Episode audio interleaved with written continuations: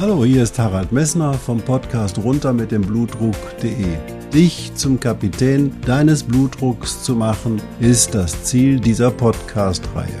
Du wirst in den vielen Folgen sicherlich die Themen finden, die dich für deinen Blutdruck interessieren. Ich wünsche dir viel Spaß dabei.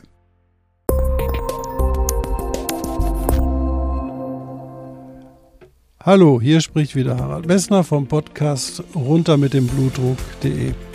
Schön, dass du eingeschaltet hast.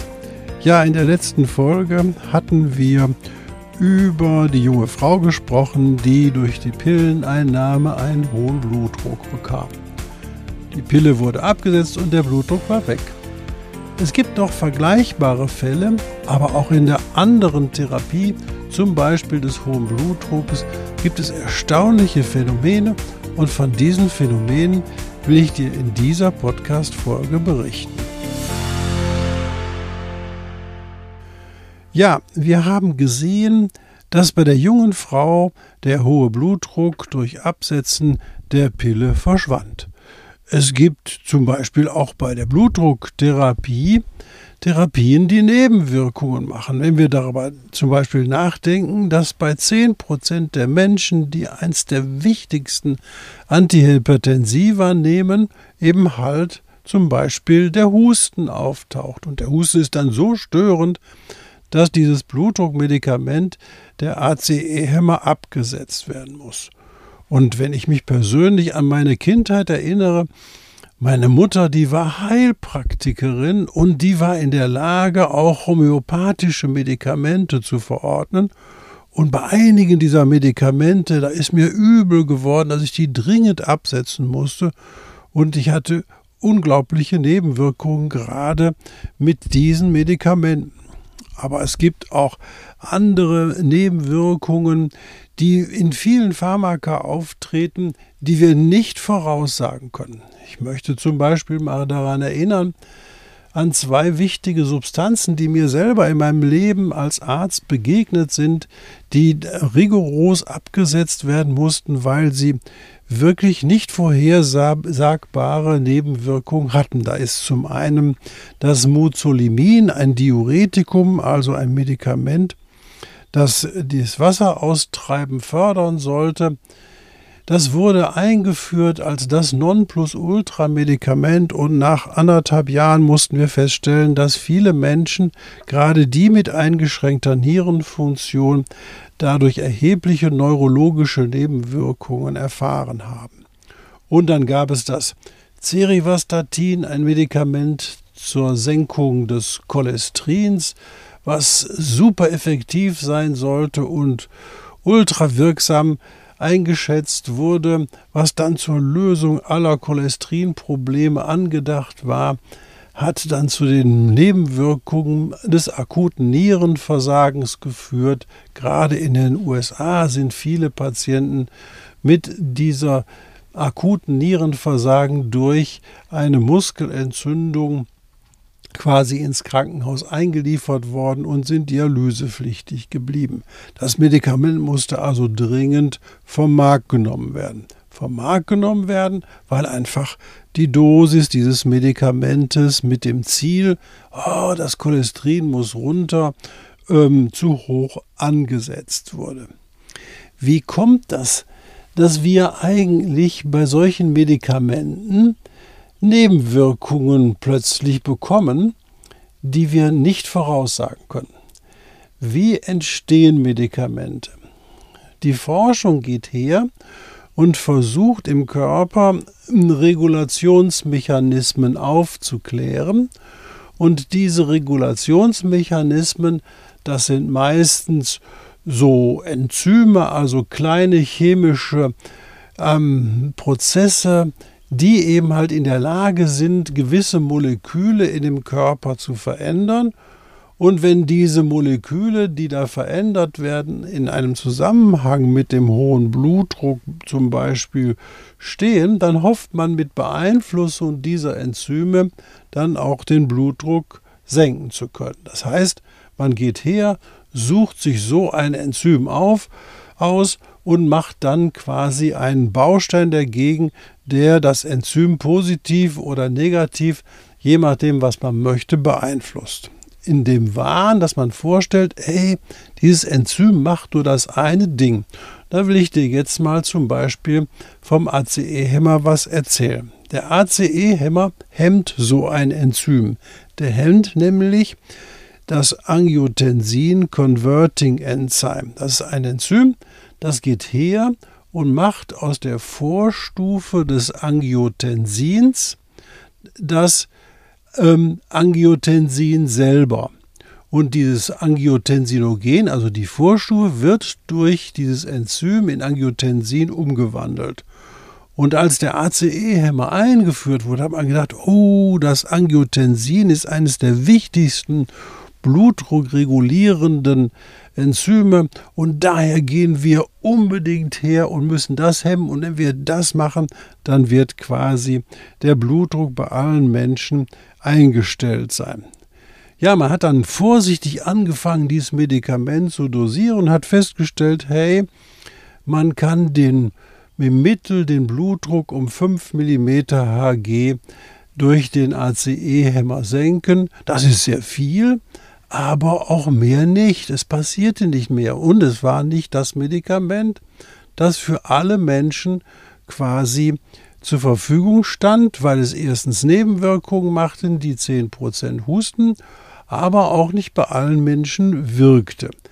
Das geht, man merkt immer wieder, die Forschung geht davon aus, boah, wir durchschauen alles und können damit auch alles bewegen und alles verändern. Das ist aber gerade bei dem ACE-Hämmer nicht der Fall, denn viele Menschen haben daraufhin Husten bekommen. Was tun wir nämlich?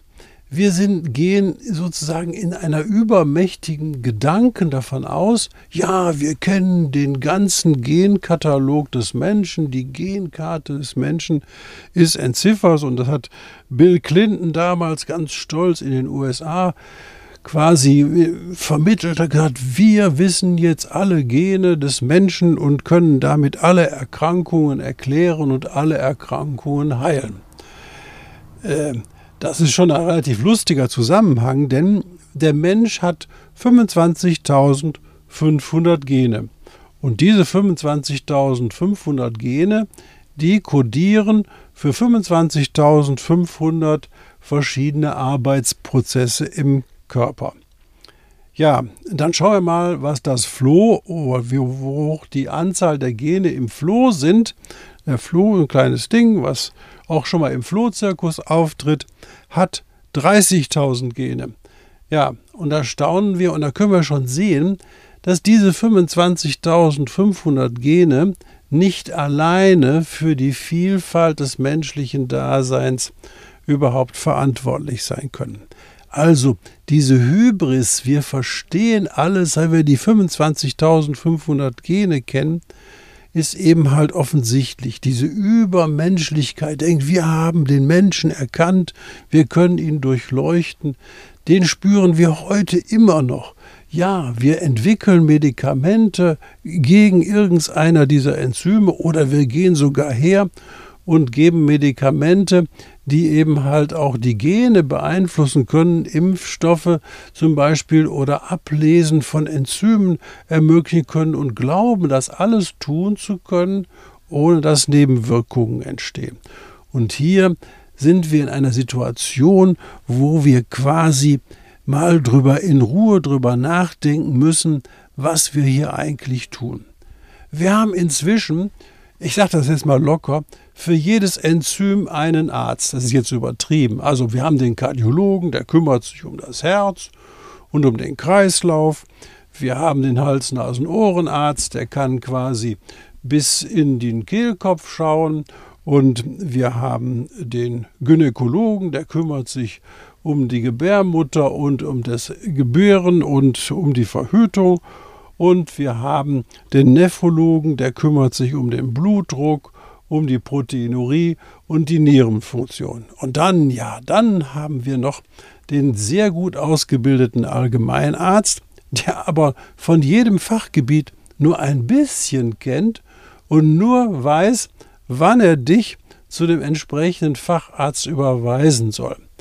Aber es gibt niemanden, der sozusagen einen ganzheitlichen Aspekt auf dich und deine Erkrankung und deine Symptome richten soll. Und ich möchte noch mal zu Beginn meiner Podcasts darauf hinweisen, ich hatte Symptome, als ich ein Medikament genommen habe, nämlich was Homöopathisches, wo angeblich nichts drin ist, was hoch sozusagen potenziert worden ist, wo also eigentlich keine Substanz mehr drin ist, aber ich hatte daraufhin schwerste Symptome. Das bedeutet, wir wissen noch nicht alles. Wir schauen mit der Medizin, wie wir sie jetzt aktuell betreiben, auf die Spitze des Eisberges eines Menschen. Der Mensch ist ein Eisberg, wo du die Spitze siehst und das, was sich unterhalb der Wasseroberfläche befindet, ist das, dessen wir nicht bewusst sind. Und wir verlieren sozusagen den ganzheitlichen Aspekt aus dem Auge, indem wir immer mehr in kleinere Aspekte des Menschseins hineingucken, das kleinste Molekül, das kleinste Teil, und wir versuchen dort die Lösung für unsere Herausforderungen zu finden. Und der ganzheitliche Aspekt, warum entsteht bei dem einen ein hoher Blutdruck und warum entsteht bei dem anderen in einer vergleichbaren Situation kein hoher Blutdruck? Diese Frage bleibt unbeantwortet. Und hier hilft uns eine Betrachtung, die vollkommen neu ist und die vielleicht in meinem Leben vollkommen neu eingetreten ist. Nämlich wir müssen einmal feststellen, der Mensch ist ein energetisches Wesen. Jedes Tier ist ein energetisches Wesen. Jedes Lebewesen ist ein energetisches Wesen. Und woran spürst du, dass energetisches Wesen bist? Ja, du spürst eine Umarmung eines Menschen, der dir positiv zugewandt ist, dann überträgt er dir nicht nur die Wärme seines Körpers, nein, der gibt dir Energie ab.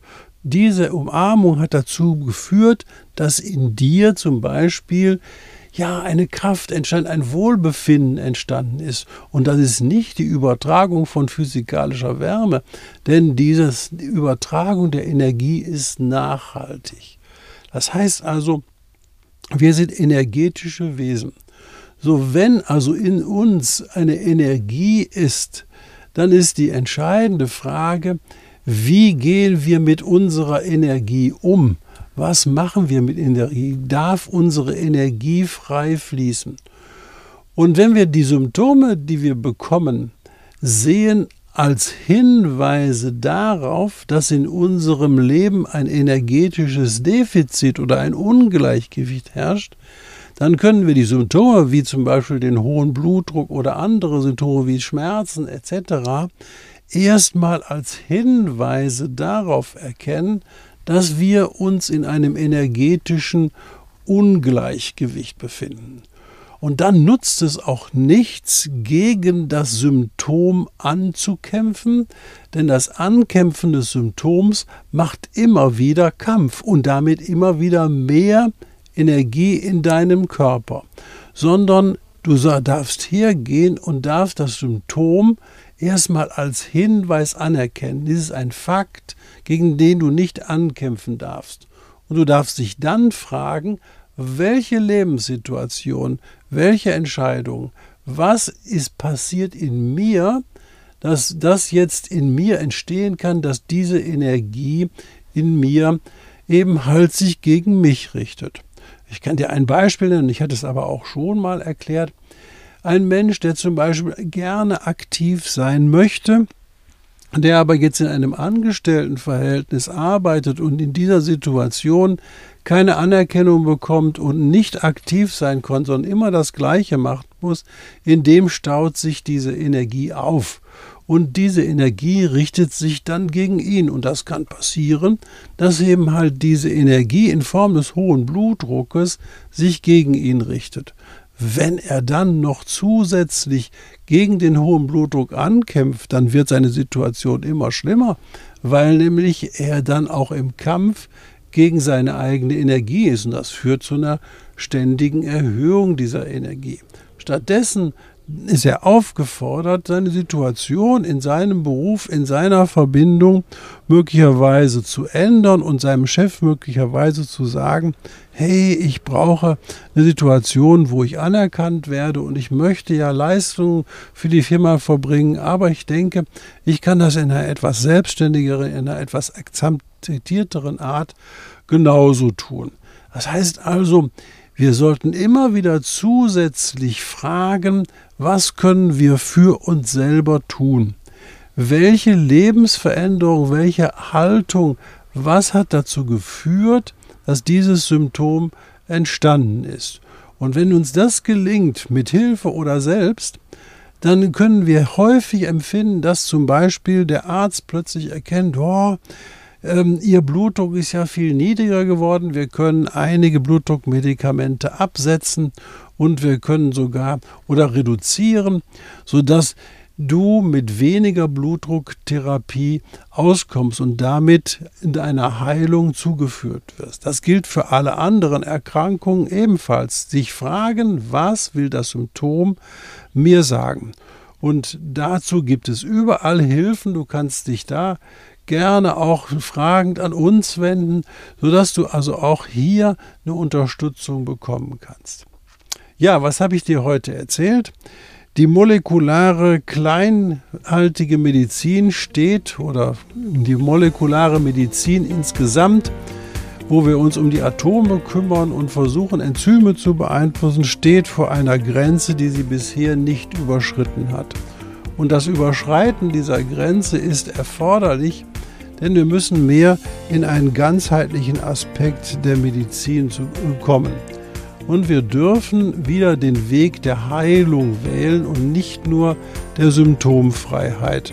Und den Weg der Heilung können wir nur durch Bewusstheit erzielen. Und diese Bewusstheit muss uns klar sein, indem wir erkennen, dass die Lebensführung und die Situation, in der wir das Symptom bekommen, immer die Ursache für dieses Symptom ist. Und das heißt also, wir müssen oder dürfen an unserer Lebensführung etwas ändern, um das Symptom zu lindern. Ich hoffe, es war nicht zu kompliziert für dich.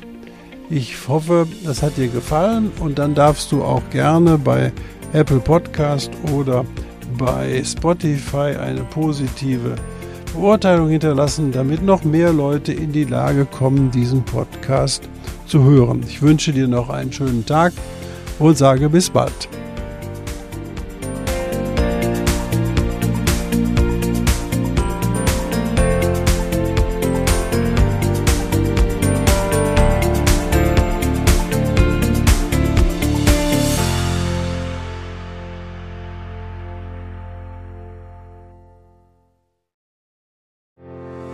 Ich hoffe, diese Podcast-Folge hat dir genauso viel Spaß gemacht wie mir. Du findest noch zahlreiche andere Themen unter dieser Podcast-Reihe, die immer in Zusammenarbeit auch mit meinem Sohn Hendrik Messner mit seiner Firma mess.de entstanden ist. Und dafür möchte ich ihm sehr danken. Bis bald.